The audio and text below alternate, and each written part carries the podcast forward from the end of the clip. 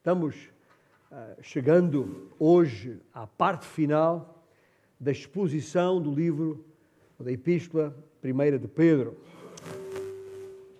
Começamos na segunda metade de outubro.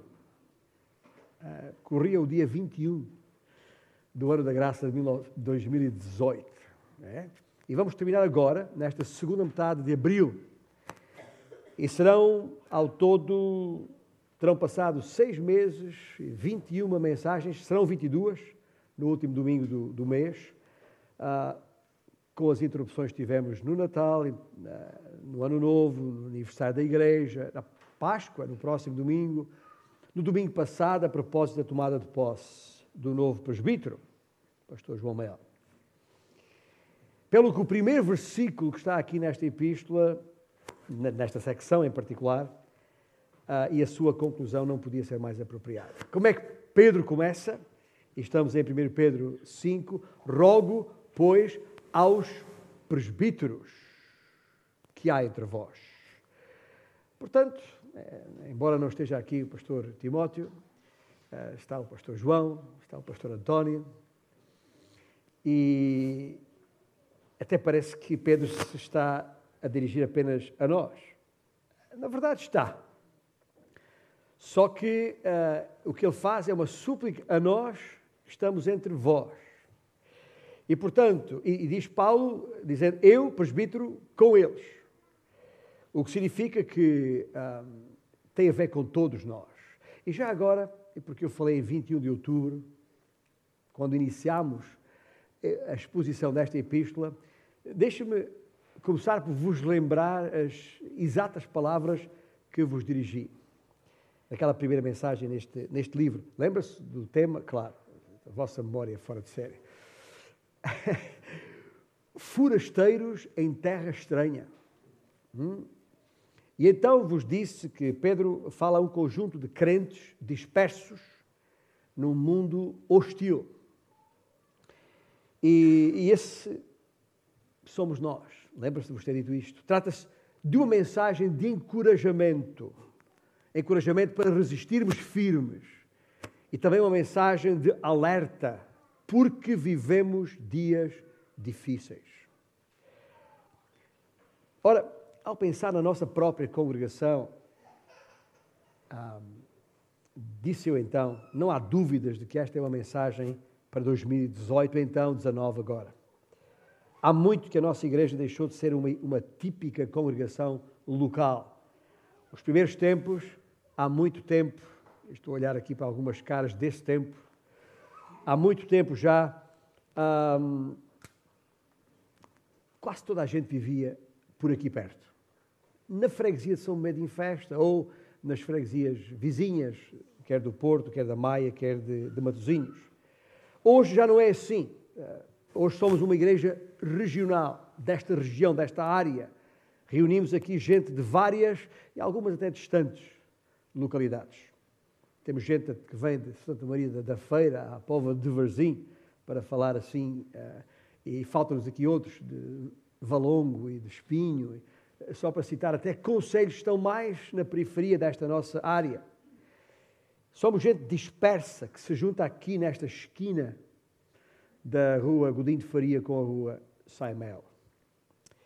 E na maior parte do tempo, se não estamos numa casa farol, eh, ou não participamos em nenhum outro evento da igreja, só nos vemos uma vez por semana. E numa área metropolitana tão grande como a do Porto, o mais provável é nunca nos encontrarmos senão aqui. E também por isso, disse eu, nesse dia 21 de outubro, não é difícil nos sentirmos sós e desligados. Ah, Pedro, nestes 14 versículos, ele cobre ah, tópicos muito importantes. Eu vou chamar-lhes, para a memória futura, princípios petrinos, petrinos de Pedro. Um, e, e, e, juntos, esses sete princípios juntos, constituem aquilo que eu vou chamar de um kit de sobrevivência para tempos difíceis. Um, é exatamente isso que nós vamos tratar nestas duas últimas mensagens em 1 Pedro, hoje e de hoje a 15 dias, Deus permitir. Um kit de sobrevivência que conjunto de sete importantes princípios uh, e hoje começaremos naturalmente pelo primeiro desses princípios, depois de lermos o texto em causa, ou seja, os, os primeiros sete versículos. Aliás, um, os primeiros, exatamente os primeiros sete versículos deste capítulo 5. Eu vou até pedir que fiquemos de pé para mudar um pouco a posição, para lermos a palavra do nosso Deus nesta altura.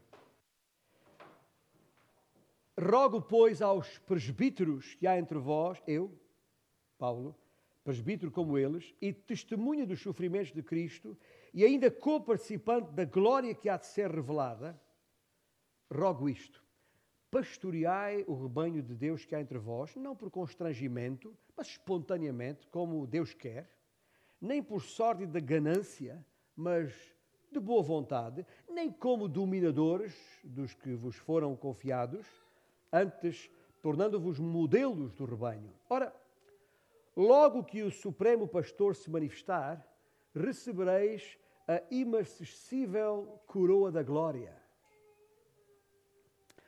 Rogo igualmente aos jovens ou aos mais novos. Sede submissos aos que são mais velhos.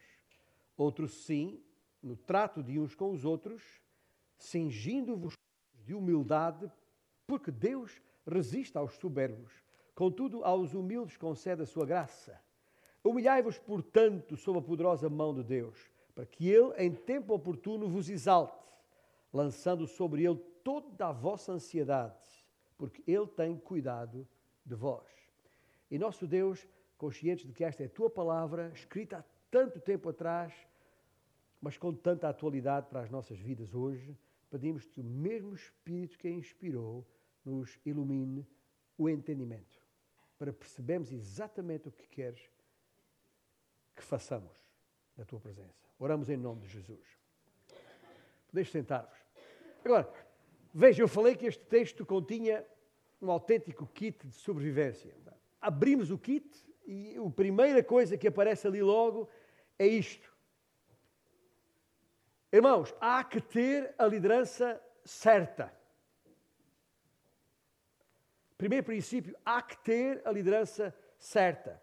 E estas são palavras dirigidas aos principais líderes da igreja, líderes espirituais da igreja, aos mais experimentados, fiéis, sábios e maduros. E o seu trabalho está aqui sintetizado nesta uma frase: Pastoreai o rebanho de Deus. Aquilo que os pastores do campo fazem com as suas ovelhas é o que se espera dos presbíteros para com a sua congregação. Cuidam do rebanho de acordo com as suas necessidades, nem mais, nem menos. Se é ensino, que o ministrem. Se é orientação, que a deem.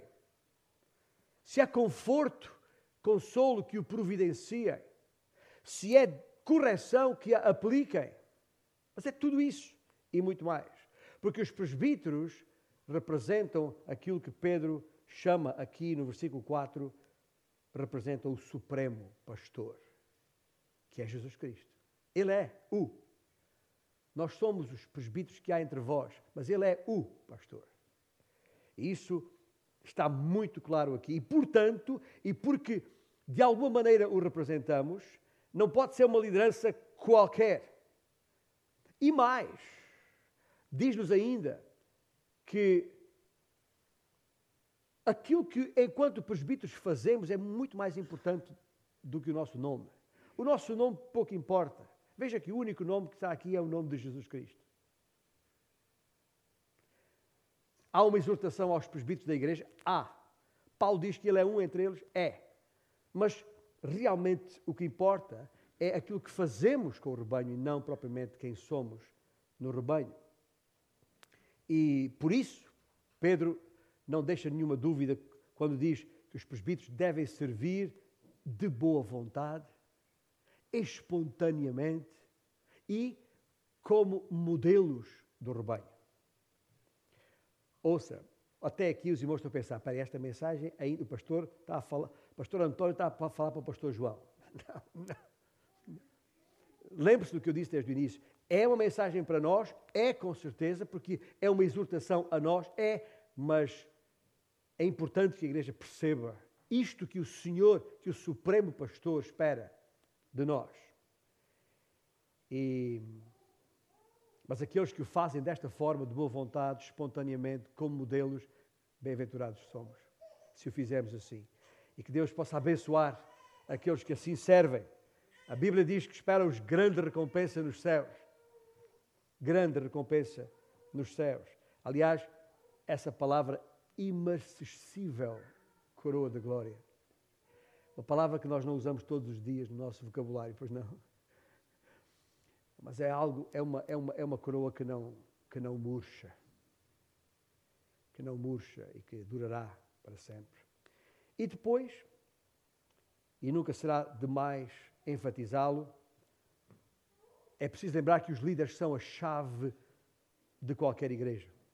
Lembram-se de vos ter dito, e já vos disse muitas vezes, a respeito da necessidade de derribar esse muro, se quiserem, barreira de separação entre essas duas pseudoclasses na igreja de leigos e clérigos, porque ah, nós, os presbíteros, não somos superiores aos demais, somos iguais, mas somos os primeiros entre os iguais.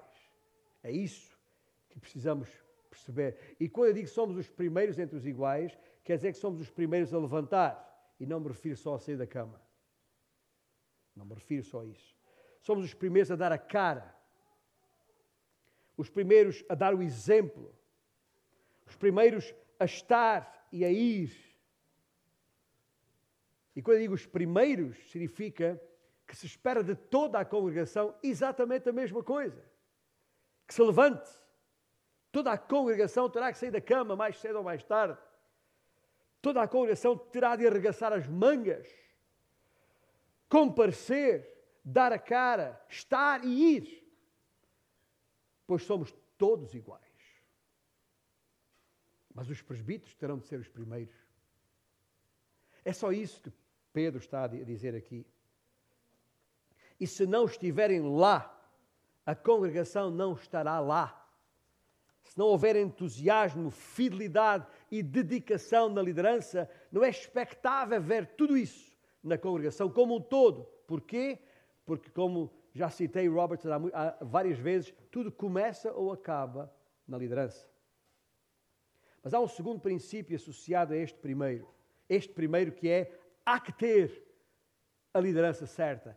É o primeiro dos sete que referi. O segundo, e logo uh, o, o, no, no, no, início, uh, do, do, capítulo, do versículo 5, ele diz: Rogo igualmente aos jovens, uh, ou aos mais jovens, porque ele também usa a expressão mais velhos, sede submissos aos que são mais velhos. E veja que submissão aqui, e já agora submissão, como muito bem sabem, ao longo destes meses, é um tema central em Pedro, em todos os quadrantes. Portanto, não nos surpreendamos já na, na, na margem da folha, já já na, na vertical, ele volte a lembrar esta, isto, em tipo lembrete. Escuta, também se espera que haja submissão dos mais novos para com os mais velhos. E, queridos, deixe dizer-vos uma coisa. Porque eu, quando li isto, parei. Mas porquê, porquê que Pedro escreve aqui isto? Pedro dirige-se aos mais jovens porque os mais jovens são tipo, tipo, tipicamente uh, mais impulsivos, mais obstinados. Mas em tempos difíceis, e ouça bem todos vós, em tempos difíceis, se não houver unidade entre os líderes, a igreja entrará em processo de fratura. Não tenho a menor dúvida. Pelo que, nesse sentido, estas palavras aplicam-se a toda a igreja e não apenas aos mais novos. Porque estamos a falar numa cadeia de comando. E deixe ser uma coisa, porque às vezes as pessoas esquecem-se na sociedade moderna, que foi Deus quem estabeleceu uma cadeia de comando no lar, na igreja, no local de trabalho, no Estado e na sociedade em geral. Não é ideia nossa. Essa regra, essa cadeia de comando depende em grande parte, não exclusivamente, mas depende em grande parte da experiência dos mais velhos, da sabedoria que os mais velhos têm. Agora, é claro, e podem, devem estar a pensar o mesmo que eu. Passa pela minha cabeça, deve passar pela vossa. Há milhares de exceções a isto. Há milhares de exceções a isto. Tenho o privilégio de conhecer muitos jovens com grande sabedoria. Tal como lamentavelmente tenho conhecido muitos mais velhos carregados de imensa insensatez. Mas as exceções não alteram a regra, o princípio geral do plano de Deus. Porquê? Porque com a idade vem a experiência e com a experiência a sabedoria. E a aplicação disto é bem simples. Se alguém jovem ou menos jovem, se alguém for mais velho do que tu, convém dar boa atenção ao que tem para te dizer. Atenta, para, escuta. Enquanto novos, eu digo isto por experiência, porque já passei por lá. E ainda tem gente mais velha do que eu. E portanto ainda tenho que saber estar calado quando convém estar calado. Ouvir quando não convém estar a ouvir. Porque há gente que tem mais sabedoria do que eu, que tem mais experiência do que eu, e a sua idade, pelo menos na tropa tínhamos uma expressão que era a velhice é um, é um, é um posto. Né? A velhice é um posto, é uma patente. E é. Às vezes chegavam aqueles maçaricos, tem uma expressão que, que conhece a tropa, sabe o que é, aqueles maçaricos, mas que já com a patente de oficiais acabadinhos de sair da escola de instrução e chegavam e vinham ter com um praça, um, um cabo ou até um, um, um sargento já está ali há tantos anos, já já que sabe muito mais daquilo e, e, às vezes vimos uma atitude de, porque a patente era mais alta, esquecer-se de que aquele mais velho deve ter alguma razão naquilo que está a dizer e convém ouvir. É uma exortação que eu acredito que, que Pedro eh, que quereria deixar aqui aos mais novos. Porque enquanto novos, a tendência é pensar-se que se tem resposta para tudo. É uma tendência, como disse, eu já fui jovem, sei como é. É até uma marca registrada, uma marca negativa, é verdade, mas é uma marca registrada da juventude. Aquela grande confiança. Eu faço e posso e não sei o que mais. Mas se essa impetuosidade e grande confiança é marca da juventude, lembremos que uma sabedoria provada porque foi posta à prova é marca da maturidade. Deixe-me lembrar-vos aqui uh, três versículos uh, no Velho Testamento. Em Provérbios, é, não precisa abrir lá, mas e vou até ler na, na, na, versão de Almeida, século 21, porque me pareceu ainda mais clara neste sentido. Em Provérbios, capítulo 20, diz: O orgulho dos jovens é a força e a beleza dos idosos são os cabelos brancos. Versículo 29. Em Provérbios 16, 31 diz: Coroa de honra é a cabeça branca, é alcançada andando em justiça.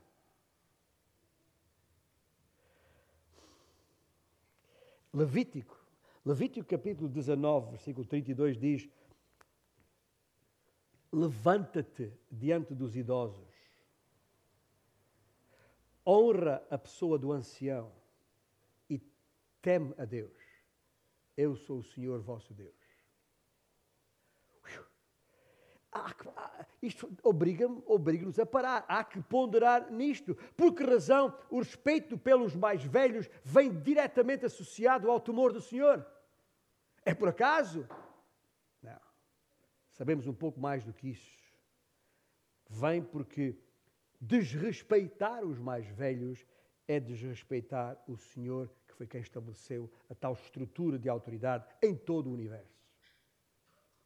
Quão bonito, eu digo bonito, há falta de melhor palavra, é, é ver um jovem dirigir-se a alguém mais velho e dizer: O que é que acha disto? Acha que é boa ideia? Ou diga-me o que faria nesta situação? Ou tem algum conselho para me dar?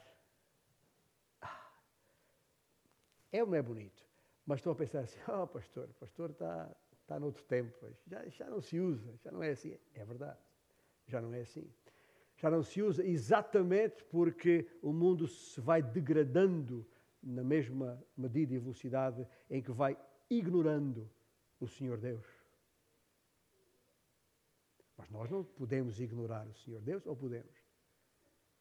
Então é tempo de nós sermos exemplo também nesse sentido. E falo diretamente para, para os, os, mais, os mais novos. Ah, e já agora, neste particular, não se refere apenas à idade em, da vida, refere-se também à idade na vida do, no Senhor. Maturidade em Cristo. Há gente que é mais madura e esses devemos procurar. Essa é a razão, aliás, porque estes presbíteros, entre as suas qualificações, está o facto de não poderem ser neófitos. Ou seja, gente que, que, que, que não tem uh, experiência de vida, não tem, uh, que não foi posta à prova ainda. Mas tem que ser gente santa, cuja fé já tem sido testada ao longo dos anos e, e que tem evidenciado sabedoria nesse sentido. Um conselho que eu quero deixar aos mais novos aqui também neste sentido, um, aos mais novos do Senhor, neste caso, aproxime-se de alguém mais velho na fé. Propositadamente, passa tempo com eles. Uh, aprende com eles ou com elas. Em geral, têm muito para dar. Isso tu, jovem, só tens a ganhar. Os mais novos devem estar dispostos a aprender com os mais velhos e estes, os mais velhos, devem estar dispostos a ensinar os mais novos. Aliás, somos exortados também por Paulo, na Epístola, a Tito, às mulheres mais velhas e aos homens mais velhos, para fazer exatamente isto. É a nossa responsabilidade, nós que já temos os cabelos mais brancos e um pouco mais de experiência de vida. Mas é exatamente isso que está aqui em casa. Porquê? Porque não, não basta ter a liderança certa como primeiro princípio, é preciso ter os seguidores certos enquanto segundo princípio. Mas há um terceiro princípio aqui, que é, é este: há que praticar a humildade. Outro sim. Começa ele na segunda parte do versículo 5.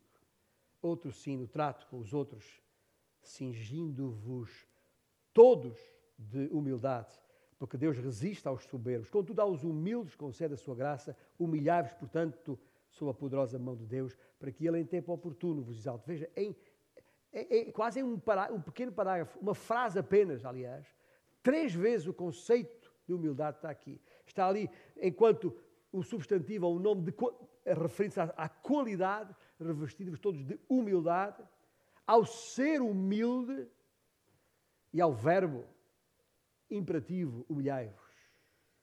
Pedro volta-se agora claramente para a vida interna da igreja e aos relacionamentos a termos uns com os outros. Há que cingir-vos da humildade. Esta palavra cingir-vos também, palavras que já não se usam todos os dias, mas eu vou-vos ajudar a perceber o que está aqui. Cingir, se for a um dicionário, uh, pode significar várias coisas, tipo ou apertar ao peito assim eh, alguma coisa, ou, ou pôr à cinta, no sentido de proteção, de, de cingir-se aqui, ou até no sentido mais figurado da palavra, algo que nós colocamos à volta da cabeça. E porquê que eu estou a dizer isto? Porque a humildade é uma prática que tem que ser exercitada porque não é natural em nós. A humildade é uma virtude que exige cuidados especiais. Sabe porquê? É que se nós achamos que a temos, provavelmente não a temos de todo. Ah, foi D.L. Moody, o grande nome do, da história da, da igreja. Ele costumava orar assim: Senhor, Faz-me humilde, mas sem eu saber.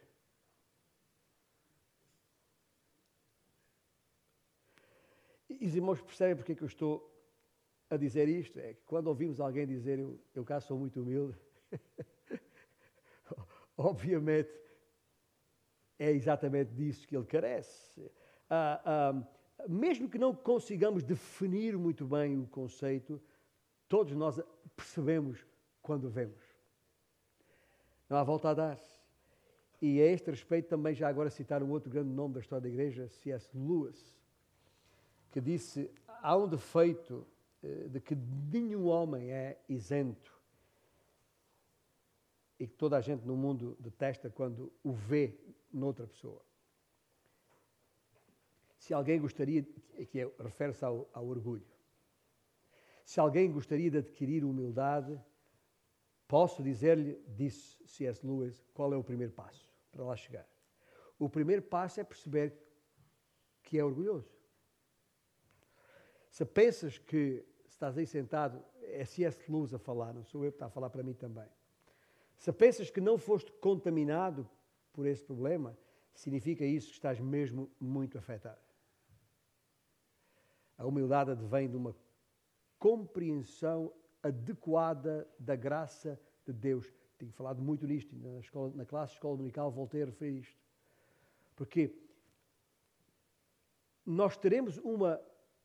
A, nossa compreensão da graça de Deus será tanto maior quanto maior for a nossa compreensão da nossa própria desgraça. Quanto mais desgraçados nos considerarmos, mais capacidade temos de entender a graça de Deus. E, obviamente, quando eu falo desgraçado, não, estou falando naquele sentido comum, figurado da palavra, de, uns coitadinhos quaisquer. Não, refiro-me sentido de perceber que em mim mesmo nada sou. Que aquilo que eu mereço mesmo, por causa da minha condição de pecador, é a morte. Que eu não, não há em mim qualquer mérito que possa eventualmente acrescentar alguma graça à minha vida. Não. Porque estou absolutamente dependente da graça de Deus. Tudo o que temos provém de Deus. Tudo é uma dádiva, nada é merecido. É nesse sentido que temos que pensar. E a humildade, gente, a humildade não tem nada a ver com, com, com rebaixar-te, ou, ou, ou, ou esconderes os teus talentos, como alguns fazem, ou, ou sentir-te mal com a evidência dos teus dons, das tuas capacidades, dos teus desempenhos. Não tem nada a ver com isso. Porque o que quer que tu tens, ou que eu tenho, podia ter sido dado a outro. A verdade é essa foi dado a nós. E um dia vamos ter que devolver tudo e prestar contas de tudo aquilo que fizemos com o que Deus colocou na nossa vida para usar.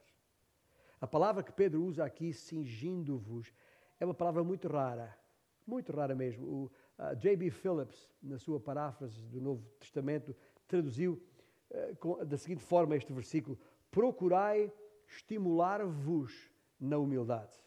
A palavra tem a ver com o avental, aquele avental que, que os escravos usavam.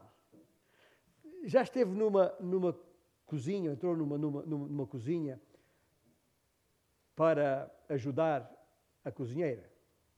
Já tive essa experiência. Deixe-me pôr-me no lugar da cozinheira. Se alguém entra na minha cozinha, estou mesmo, isto é mesmo figurado, que eu de cozinha não percebo nada de cozinheiro não tenho rigorosamente nada. Mas imaginando que sou cozinheiro.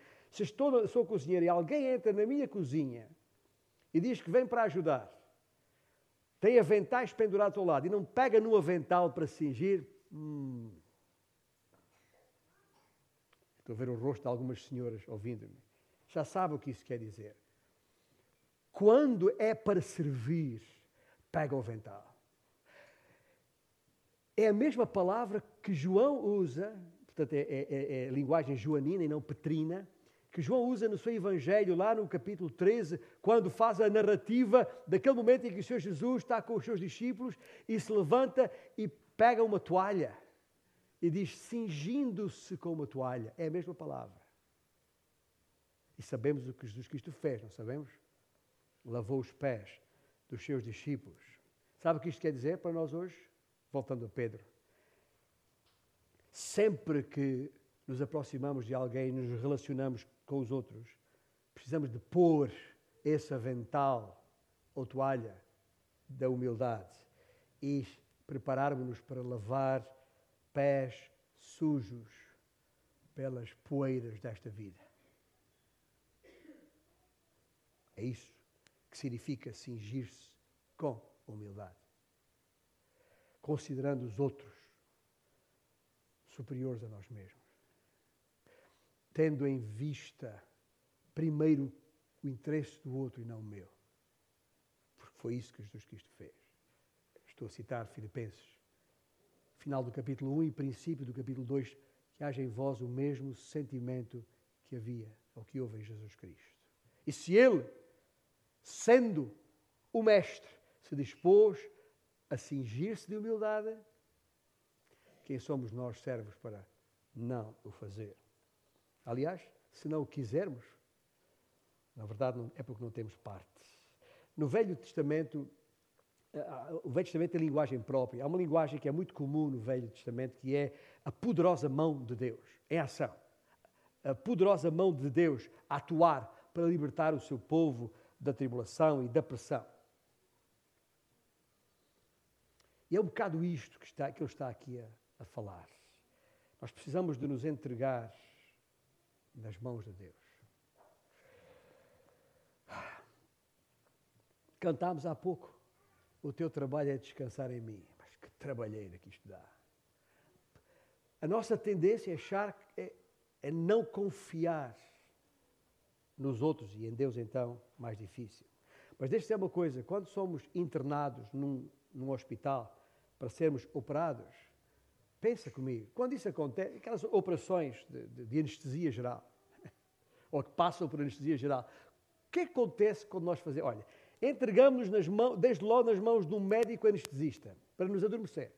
Já não é nada connosco a partir daí, ou é? E sabendo que depois vamos estar nas mãos de um outro médico que vai pegar num bisturi e vai nos abrir o corpo e vai mexer lá dentro, vai dar a volta àquilo. Nós não sabemos isto. Sabemos ou não sabemos? De antemão. Mas mesmo assim, entregamos-nos. Porquê é que não fazemos isso com Deus? Porquê é que não fazemos isso com Deus? Porquê é que não deixamos que Ele corte a direito nas nossas vidas e mexa lá dentro e, põe a nossa vida em ordem?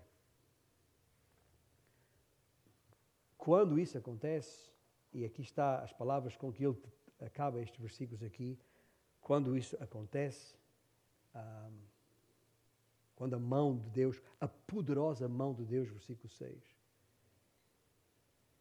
Ele nos há de exaltar. Não é da nossa conta, não é da nossa parte. A nossa parte é servir com humildade, entregarmos-nos nas mãos dEle para correspondermos àquilo que Ele espera de nós. A exaltação não é da nossa conta, não é da nossa responsabilidade. É a poderosa mão de Deus que nos exaltará. Mas nós pensamos assim, ah, mas eu não sei se vai ser assim. Eu, nós queremos nos exaltar a nós mesmos. Queremos já criar as condições para que o nosso nome fique por cima. E mostrar que somos nós. E sem falar que há gente na igreja que faz coisas na igreja só para aparecer. Ou aqueles que só fazem se tiverem um título para fazer. Isto não tem nada a ver com a igreja do Senhor Jesus Cristo, tem nada a ver e por isso nos temos que cingir de humildade. Todos nós, independentemente da patente, independentemente se somos líderes ou não, independentemente se somos presbíteros ou não, mas presbíteros primeiro, necessariamente. Os primeiros entre iguais. E há que guardar isto inequivocamente na nossa mão. Há que confiar, porque estas são as boas. Vale a pena, meus irmãos. Veja, a poderosa mão de Deus vos, nos exaltará em tempo oportuno, que não significa que seja no tempo, exatamente no mesmo tempo que nós gostaríamos de. É esse o nosso destino. Nós não fomos chamados para nos sujeitarmos a qualquer destino cego, a, a, a qualquer circunstância caprichosa, mesmo que não olhemos às circunstâncias, a qualquer justiça impessoal ou, ou mero acaso da sorte. Não! Nós fomos destinados à mão graciosa de Deus. Isto é uma coisa extraordinária. Nós não somos escravos das circunstâncias da vida. E porquê é que não somos escravos das circunstâncias da vida? Porque somos guiados pelas mãos por detrás dessas circunstâncias. E assim chegamos ao quarto e último por hoje princípio patrino que está aqui. Há que afastar a ansiedade. Há que ter a liderança certa, há que ter os seguidores certos, há que saber seguir, há que ter a humildade, há que afastar a ansiedade que está no versículo 7, lançando sobre ele toda a vossa ansiedade. Há que afastar, rechaçar a ansiedade. Phillips, vou citá-lo de novo na sua tradução eh, destes versículos, disse, escreveu assim: Descansai nele todo o peso das vossas ansiedades, que ele cuidará de vós pessoalmente. Fala-se muito em personal trainer, né? os, os, os, os, PTs desta vida. Né? Veja, Jesus Cristo dispõe a pessoalmente tratar do nosso caso. Uma outra tradução diz: confie-lhe todos os vossos problemas, porque Ele se preocupa convosco. E já agora, este verbo lançar fora é um verbo um, que implica uh, energia, é, é de forma enérgica. Tipo, fora!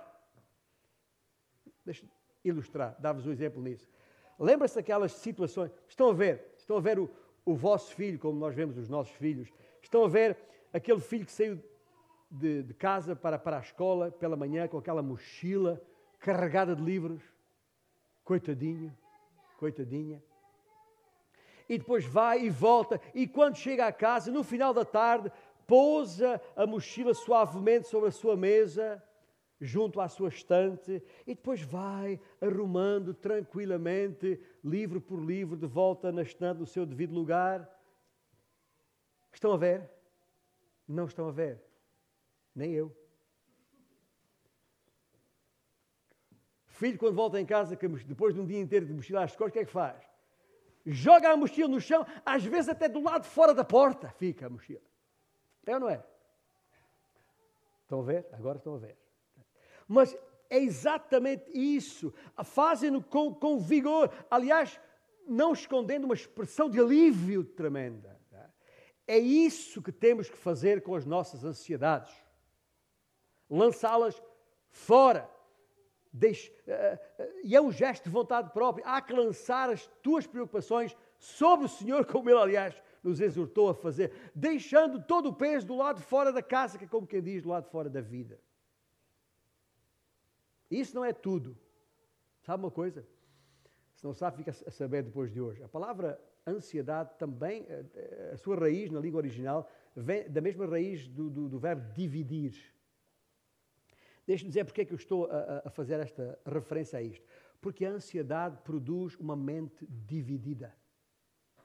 Uh, do, do, tipo de mente que nos puxa de um lado para o outro, daqui para ali, uh, constantemente nos perturbando e distraindo, já agora.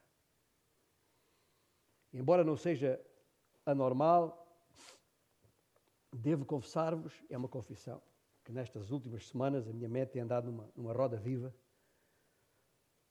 dividida, demasiado dividida, por uma quantidade de assuntos. E quando estava a, a, a, a preparar este, este, este, nosso tempo juntos aqui, ao, ao, ler e reler estes versículos, pensei assim: deixa, deixa ver se eu consigo fazer uma lista aqui rapidinho de, de, de, das coisas que, que ocupam a minha mente agora, neste momento, nestes tempos. Meus irmãos, em poucos minutos já estava a passar das 20 coisas diferentes. Em 3, 4 minutos escrevi 20 coisas. Mas deixe, deixe, deixe dizer aos, aos, irmãos, mas nada de transcendente. Não era assim tipo, uh, é a minha responsabilidade trazer a paz ao Médio Oriente. Ou é a minha responsabilidade organizar a, a, a terceira cimeira entre Trump e lá o líder coreano, cujo nome é, é um Kim Jong-un, qualquer coisa. Ou, ou, ou uh, está na minha lista de responsabilidades resolver o problema na Venezuela. Não é isto, é nada disto. A maior parte daquelas coisas são coisas triviais. Coisas, coisas uh, uh, uh, que todas, mas só que todas juntas e acumuladas sobrecarregam a nossa alma. E agora, e ouvi bem isto que vou dizer, porque é, é o mais absurdo uh, disto tudo. É que, na maior parte daquelas coisas, não há nada que eu possa fazer para as resolver. Pelo menos, uma parte delas no imediato. A verdade é que tenho que esperar no Senhor em quase tudo, se não tudo mesmo. E algumas dessas coisas até se resolverão por si mesmas e outras no tempo de Deus, o tal tempo oportuno, que não é necessariamente o nosso. Outros são, sim, pedidos que estão lá na lista, são pedidos contínuos de oração e vamos continuar. O que é que me falta? Há alguma coisa de errado com a lista? Não há. O que me falta é virar a página ao contrário e escrever 1 Pedro 5, 7 do outro lado da lista. Ou seja, tudo aquilo eu tenho que lançar sobre ele. Porque na verdade é isto: ou, ou, ou nós, ou ele. E o pôr o versículo do outro lado da lista é só para lembrar que não sou eu que tenho de carregar. Não é que eu não tenho que fazer, não é que eu não tenho que resolver, não é que eu não tenho que tratar, não é encostar-me à sombra da bananeira e esperar que, que isto passe. Não, eu tenho que fazer, mas não tenho que carregar esse peso. Essa é a questão o Senhor mesmo nos disse para lançar sobre ele. Portanto, ou eu carrego, ou ele carrega. Tem sempre essas duas opções. Se formos nós a carregá-lo, o que é que vai acontecer? Acabarei com a minha mente dividida, distraída, perturbada, confusa e eventualmente com os fusíveis queimados mais cedo ou mais tarde. E portanto estou a falar, irmãos, entendam-me, estou a falar primeiramente para mim. Agora, se for ele a carregar o peso, ainda podemos ter provações e dificuldades. Não estou a dizer, o Senhor nunca nos disse que não íamos ter. Mas não teremos aquela ansiedade que nos consome. Aquele medo que nos domina. Aquela preocupação desmedida.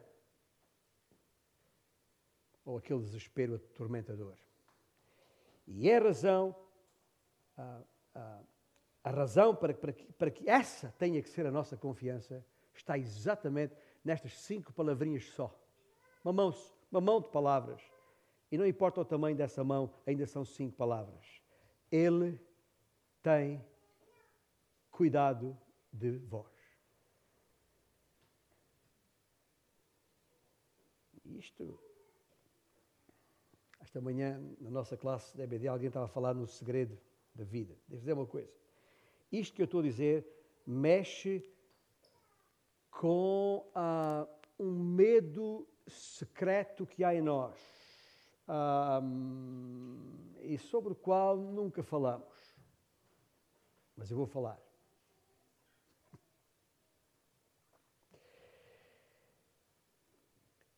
A razão por que nós não lançamos sobre ele esse peso.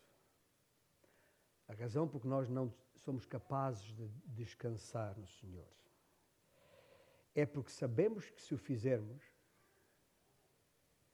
Ele vai mexer lá dentro da nossa vida e vai dar a volta à nossa vida. E quando eu digo dar a volta à nossa vida, significa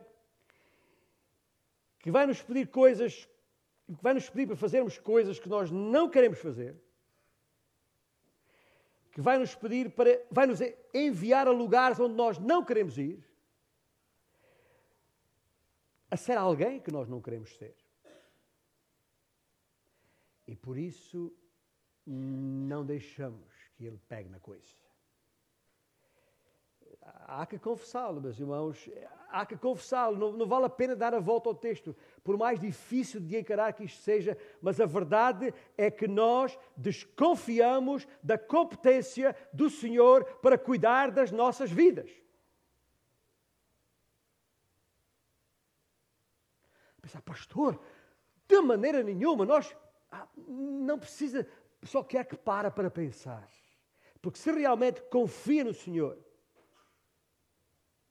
então por quê continuas a carregar todos esses pesos da tua vida sobre ti mesmo? Nós decidimos tratar dos nossos próprios problemas e depois questionamos-nos por que razão estamos cansados, frustrados, confusos, vazios.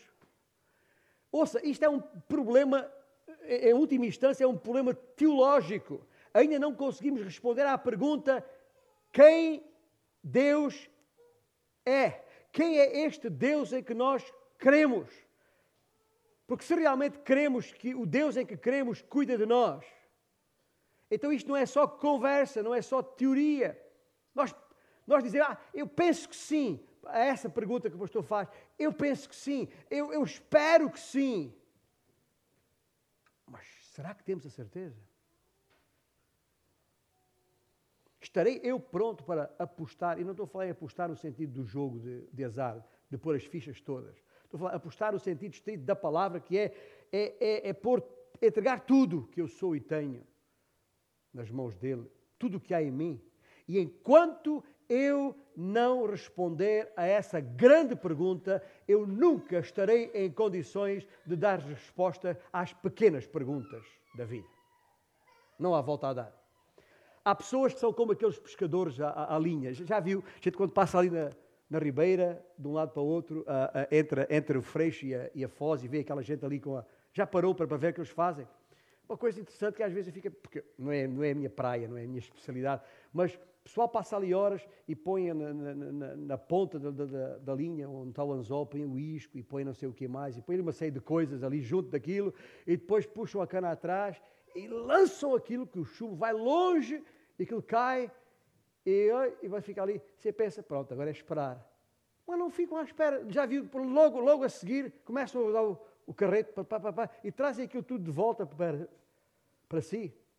A gente faz a mesma coisa na nossa vida. Temos uma quantidade de coisas presas no anzol, do nosso, do anzol da nossa vida, lançamos a coisa para longe e depois, em vez de deixar a coisa ficar lá, não, puxamos de volta para, para resolver alguma coisa. E depois admiramos de não pescar nada. Isto é intrínseco ao cristianismo bíblico. Ouça bem, Deus cuida de ti. E escuta, Escuta bem. Um Deus que provou o seu amor para conosco, ao ponto de sacrificar o seu Filho, Jesus Cristo, a ir à cruz do Calvário, morrer em teu lugar, isso foi iniciativa de Deus. Ele o fez ao ponto de morrer para nos salvar. Alguém que faz isto tem alguma dúvida que Ele cuidará de nós? Mas essa é a mesma razão, e não me admira que muitos que estão ainda sem Cristo, sem conhecer a Cristo, estão ouvindo estas coisas e teimam em não querer saber, porque não confiam a sua vida a Cristo, porque não confiam o comando da sua vida a Cristo. Mas admira-me, já não é explicável que nós que dizemos conhecê-lo, é quem chamamos Senhor, e a quem nas nossas orações agradecemos o seu cuidado e cantamos os cânticos que cantamos, no nosso dia a dia, teimamos, teimamos em continuar a carregar esses pesos.